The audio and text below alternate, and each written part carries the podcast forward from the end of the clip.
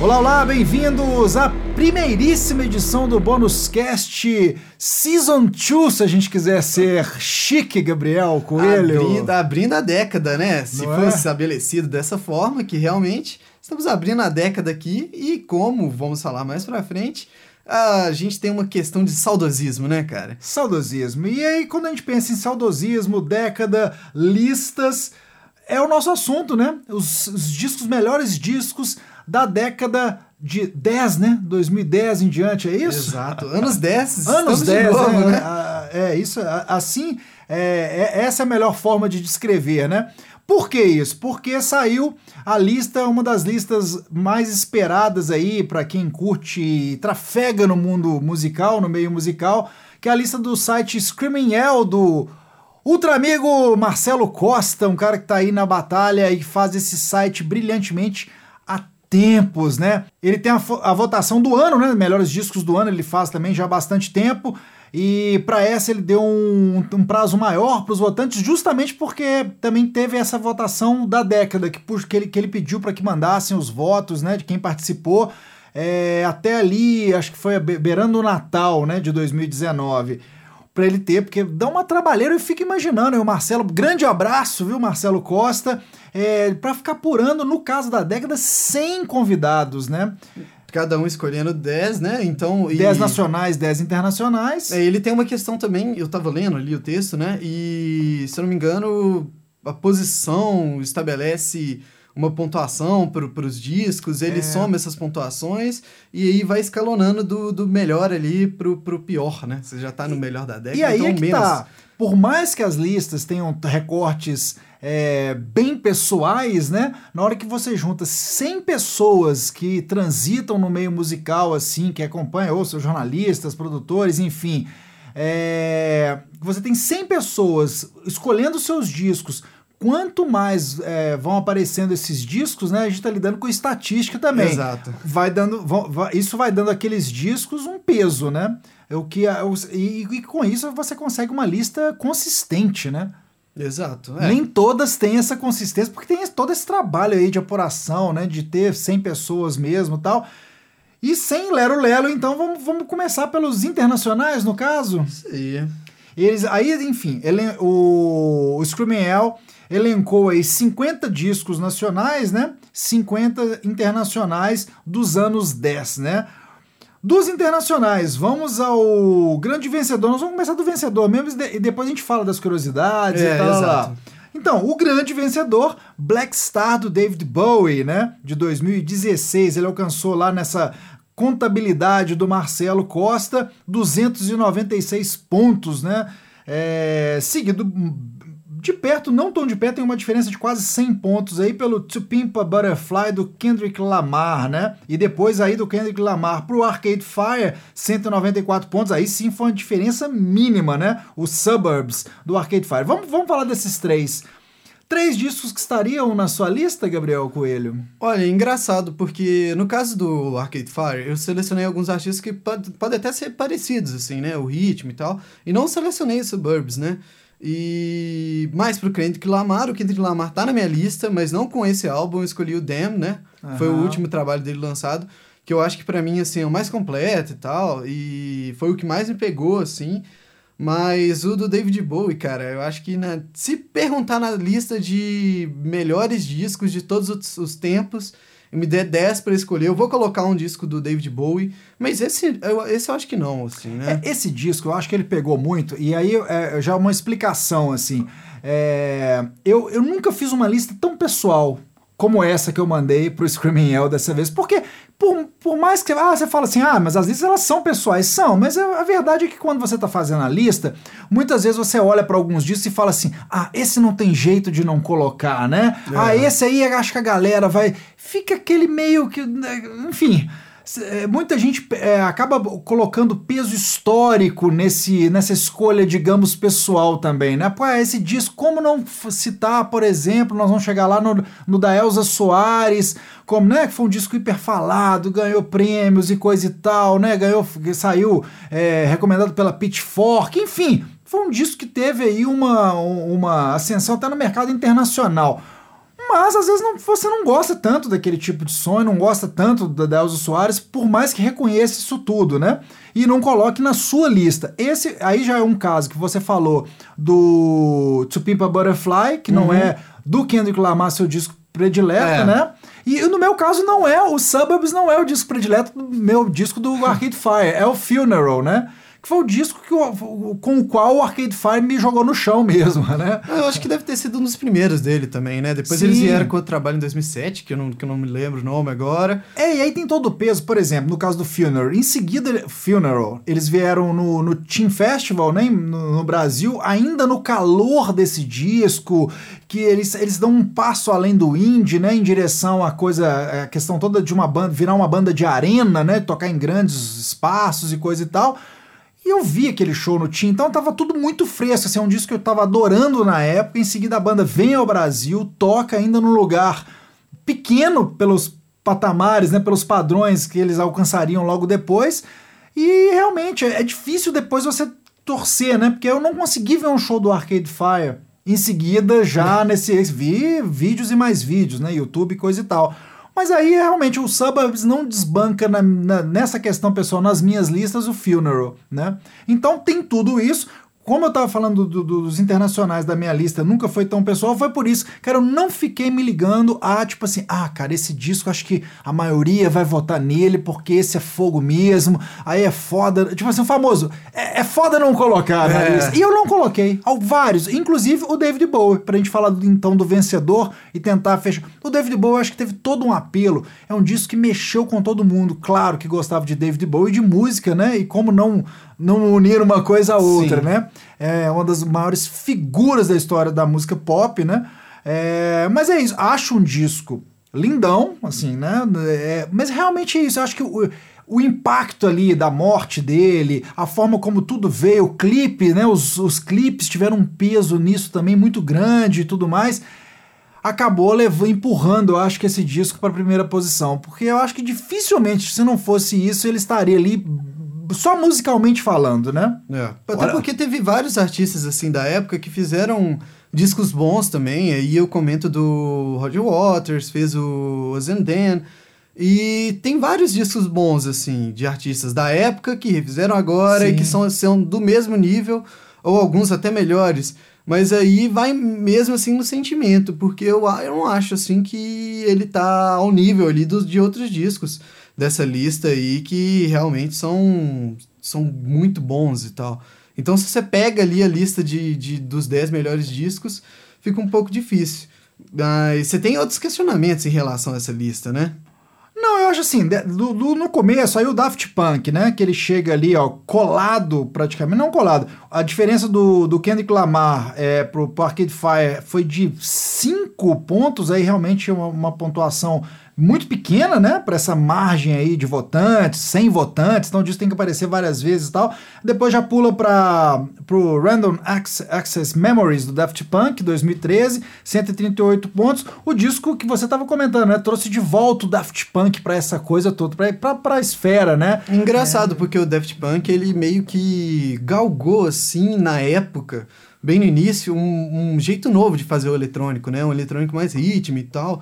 É, parecendo mais uma música do que aqueles dances que tocavam. E eles acabaram criando isso e desapareceram durante um É, tempo. é. E quando eles voltam em 2013, esse, esse lugar onde eles, eles construíram esse tipo de eletrônico, de música com bastante sintetizador e mudanças vocais e tal, já está muito bem estabelecido. E eles voltam e se botam no topo de novo. E aí, graças também a Nile Rodgers, né? É, com certeza.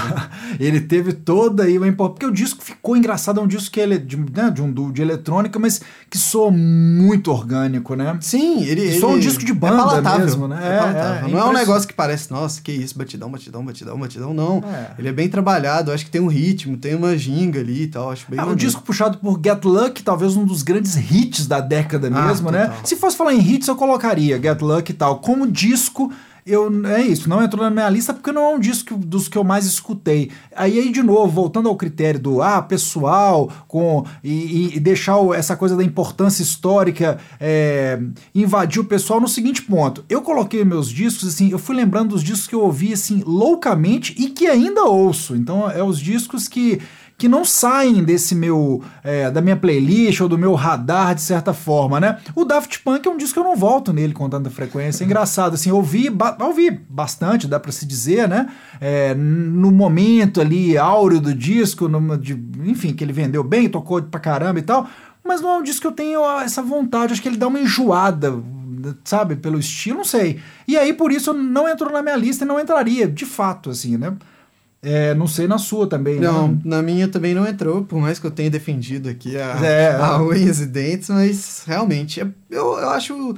É, quando você seleciona, cara, é, numa década inteira né, de música, você seleciona cinco discos é, nacionais e cinco discos internacionais, é uma coisa muito engraçada, porque é, eu sempre fico assim com. 10 no caso, mas enfim, poderia é, ser 5, né? Você pensando nos 5 mais. É, eu sempre fico com um pé atrás em relação à data também dos discos. Eu não sei se passou por você isso, mas com mais próximo ele estava de mim, assim, da, da, lembrança, ele parecia um pouco pior. Sabe? Sim. Eu fico imaginando, tipo, o impacto de um disco, por exemplo. O MC da lançou um disco no ano passado, bem na virada, assim, né, da década, para se dizer, em 2019, ali no finalzinho do ano Aí eu fico pensando, poxa, mas o disco do MC é bom, né? Mas ele lançou o Sobre Crianças Quadris em 2015, e aí, como é que fica nisso? Então é uma dificuldade muito grande que eu passei também. Não sei se exatamente passou por você nessa questão de datas, assim, e de, e de É, não, tem aquela coisa da sobrevivência que é a, a, a história do vinho, né? Quanto mais envelhece, é. melhor, assim, ou pode avinagrar, né? Exato.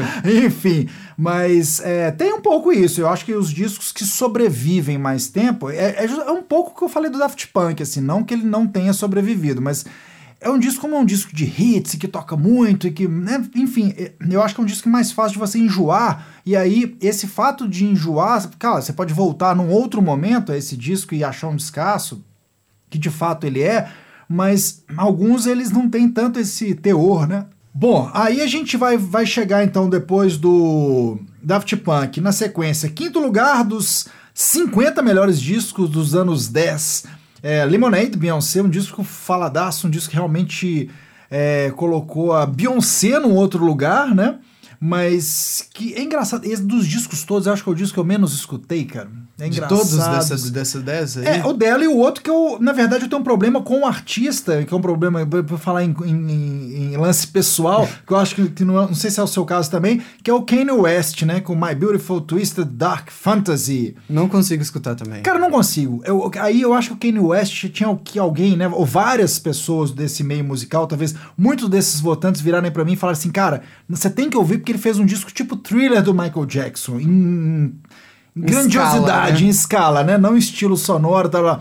Pra eu poder parar e ouvir o Kanye West, cara. Eu não consigo. E assim, eu volto. E na, na época eu escutei esse disco, eu não achei nada demais, e aí eu, o que reforça esse meu problema, esse problema é grave, eu tenho que levar isso pro psicólogo, talvez, enfim, pra terapia, porque não consigo Quando você resolver. você me chama, cara, não porque é? eu não aguento também o Kanye West. A única música que eu gosto dele, para falar que eu não gosto de nada, é Stronger, mas é um sample do, do Daft Punk, né? Então me ajuda ali, eu tenho pelo menos a salvação. Falar, não, eu gosto de, de Kanye West, né? mas é Stronger, que é um sample do, do Daft Punk. Tamo junto nessa, assim como estamos juntos, aí no disco que entraria na sua lista e, entra, e entrou na minha, né? Que é o Exato. AM do Arctic Monkeys, né? Pois é, eu não coloquei só de birra, tá? Mentira que não foi só de birra, mas é porque realmente...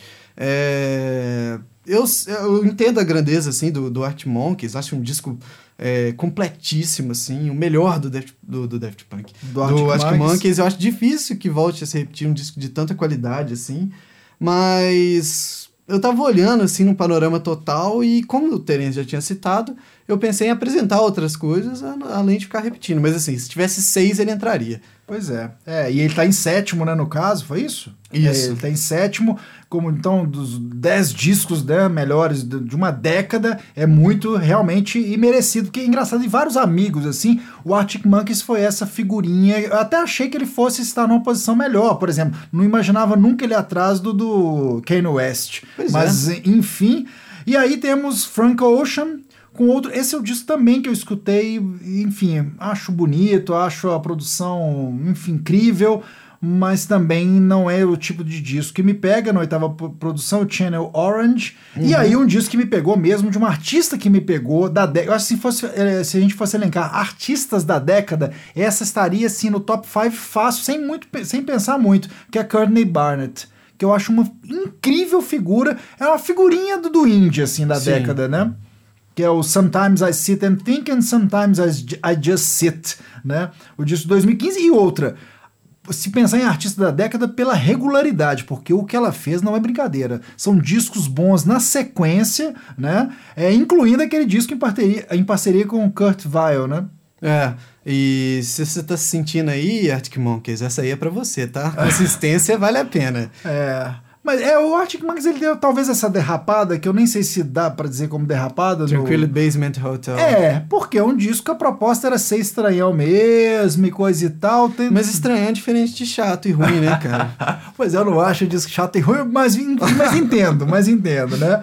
E, e a Courtney Barnett, não, ela já tem uma. Engraçado, ela conseguiu uma impressão dela, né? Quase que digital, assim, é, nas músicas. Eu tenho uma personalidade que ela não mudou muito e consegue uma consistência, né? Disco a disco, ela manteve realmente uma regularidade incrível. E aí a, a Courtney Barnett, embora não tenha entrado na minha lista, poderia figurar lá. Se eu, se, eu, se, eu pensasse nisso, ah não, vou colocar pela importância dela na década e tal, eu até escolheria o disco dela em parceria com Kurt Weill, enfim, ao invés desse, desse. Mas esse é o disco que colocou ela também no, no, no jogo, né? É, entra muito nesse negócio, né, de significado, que demonstrou Sim. na época, para cada pessoa também, né? E aí, fechando os 10, né? O This Is Happening, do LCD Sound System. Descasso, eu gosto do, do LCD Sound System, mas aí é questão pessoal mesmo, não entrou na minha lista. Só lembrando, ó, passando a minha, eu participei, Gabriel, né, do, uhum. do das votações.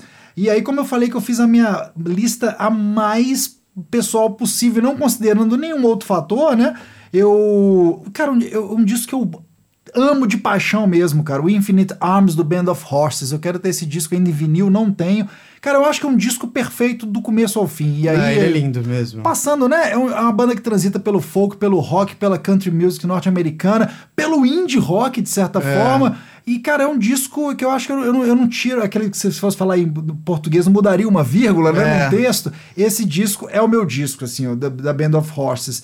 E aí vi, coloquei, né, o Like Clockwork do Queens of the Stone Age, que eu acho também um disco que, meu Deus, assim, né, é, é música atrás de música. Um outro, mega no recorte pessoal, o Circuital, Circuital do My Morning Jacket, eu acho uma obra primorosa, eu acho o disco mais importante do My Morning Jacket, que é uma banda meio estranha tal, mas que eu adoro e que ela chegou no, num outro patamar mesmo com esse disco. Aí o Trouble Will Find Me com The National, outro disco do The National, acho que aparece na lista dos 50 ali, que é o High Violet, quer dizer, uma banda que apareceu com discos diferentes, né? Aí o Morning Phase do Beck, Revelator, o Morning Phase que ganhou até Grammy, né, de álbum do ano, Sim. no ano que ele concorreu, o Revelator do Tedeschi Trucks Band, o Antifon, aí essas, essas linhas tortas, né? que essa, acho que não entraria, entraria em pouquíssimas listas mesmo. É um disco do Mid Lake. Muita gente acha que nem é o melhor disco do Mid Lake, que teve mudança na formação, coisa e tal. Aí eu posto Post Pop Depression do Iggy Pop, que é o álbum dele, né, de rock assim, enfim. Você não gosta, né? Ah, não é que eu não gosto, mas eu entro naquela mesma do do David Bowie. Se for para ganhar alguma coisa, não vai ser com esse. Com esse? Pra mim, assim. Sim. E na mesma ideia também de, para mim, artista da década é alguém assim que ou surgiu próximo dela ou alguém que, que tá, sei lá, tá galgando espaço agora ou que tá continuando com trabalhos bons. Eu acho que o Iggy Pop, eu acho que ele foge um pouco. A gente fez uhum. recentemente, né, os discos 69 com The Studios, ele já tava lá. Sim. Então eu acho que tem muitas muitas coisas boas dele para ser premiada além da, da, da, década de agora. Uhum. É, e aí aquela coisa, quando eu, quando eu falo que é muito pessoal mesmo, dá pra ver na minha lista. Primeiro, que eu continuo gostando de mais coisas com guitarras, ainda, né? Ligado ao folk, ao rock, ao indie, mais do que rap. Por mais que eu respeite, por mais que a gente coloque rap, tudo que lança, que é falado e muito falado, né? Seja nacional internacional, rola no alto-falante, não tem nenhuma restrição a rap, não é isso. Mas é preferência mesmo, não é o meu estilo do coração. E você já gosta pra caramba, né? É. Realmente, eu acho que na, eu, eu até vou falar, né, mais, mais próximo agora, no, no, No, nacional, no Nacionais, que de quatro, é, de cinco, quatro são rap, né? Tirando um que também tá, também é figurinha carimbada aqui, nossa. Vamos passar Mas então os o- discos nacionais, já entrando, aproveitando a sua fala? Vou falar os meus Fala aí, internacionais, né, fala aí, fala aí, ué. Os meus foram, olha só, bem diferente, né? Foster the People com Torches de 2010, Olha o virando cara, o negócio. bicho.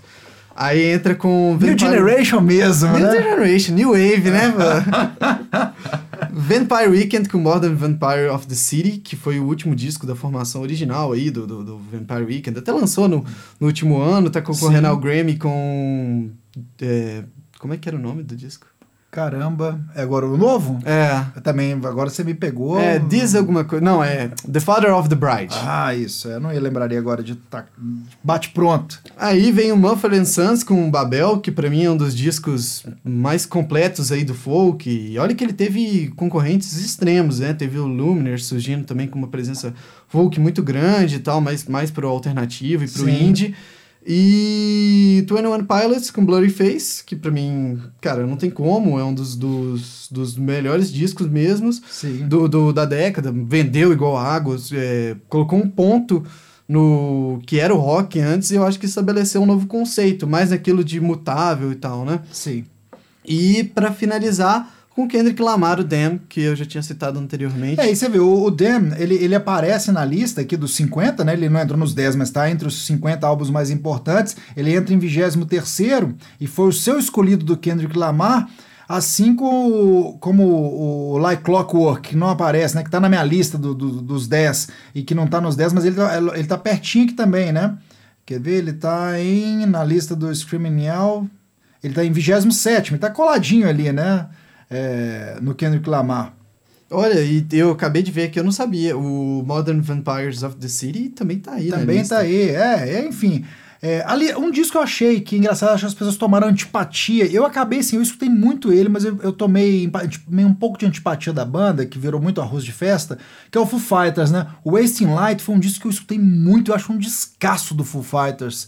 Mas ele, eu acho que as pessoas tomaram birra, né? E você vê que ele aparece, aparece em 34 aqui, né? Ele, apa- ele tá entre os 50. mas- Sobreviveu, né? Sobreviveu, é, ele tá aí e tal, mas eu acho que as pessoas foram realmente to- meio tomando um irque do Foo Fighters, Cara, é né? engraçado ver a pluralidade, né, desse, desses discos, porque assim, passa, tudo aqui passa por derivados do rock, se você for olhar de maneira mais geral.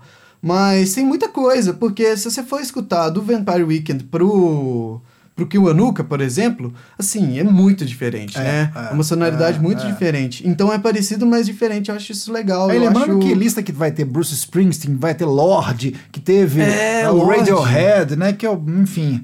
é, que eu não né? entraria na minha lista de jeito nenhum, eu sou um fã do Radiohead. O, o- só para reforçar o IRC ali do, do Foo Fighters, nosso técnico operador de áudio, de mixagem e tudo mais, o Marco Diniz, ele corroborou com a nossa. Né, com Ele o gosta ao- muito de ao Fighters. Foo Fighters. Então, Gabriel, a gente falaria hoje, né? Já bro- tudo num bloco só, internacionais e nacionais, os melhores discos da década 10, né? É. Da década nota 10, nem, nem foi tão nota 10 Nota assim. 10, é. Mas enfim. É, ficaria gigantesco o programa. Resolvemos partir em duas edições, né? Uma com os internacionais, que foi essa de hoje. Na semana que vem a gente volta para falar dos nacionais, certo? Exato. Pois é, a gente fez um pequeno audiobook da Bíblia, né? Falando desses. né, com a voz do Cid Moreira. Cid Moreira. Fala. A gente fez um pequeno audiobook aqui, né? Com a voz do Cid Moreira e ficou muito grande, cara. Então a gente partiu aqui em duas, em duas partes e semana que vem tem mais. Semana que vem tem mais. Quem quiser já dando aquela olhadela para antes da gente gravar os nacionais, os melhores do ano, né? Os 50 melhores discos nacionais e internacionais. Está na lista do Screaming Yell, Scream Yell com YELL.com.br. Vá conferindo lá para você entrar no nosso papo aqui na semana que vem nos nacionais. Vamos nessa? É, e as nossas playlists também vão ser referentes agora ao podcast, já que os programas a gente está reprisando, né? Isso, isso. E aí, por exemplo, esse- essa playlist dos internacionais, a gente vai agregar a listinha do Gabriel, que não foi um dos votantes do Screaming É. Hell, mas que fez a listinha dele pro nosso podcast aí especial. Colocaremos, então, o, o melhor dos mundos, né? Exato. Um grande abraço e até a semana que vem. Forte abraço.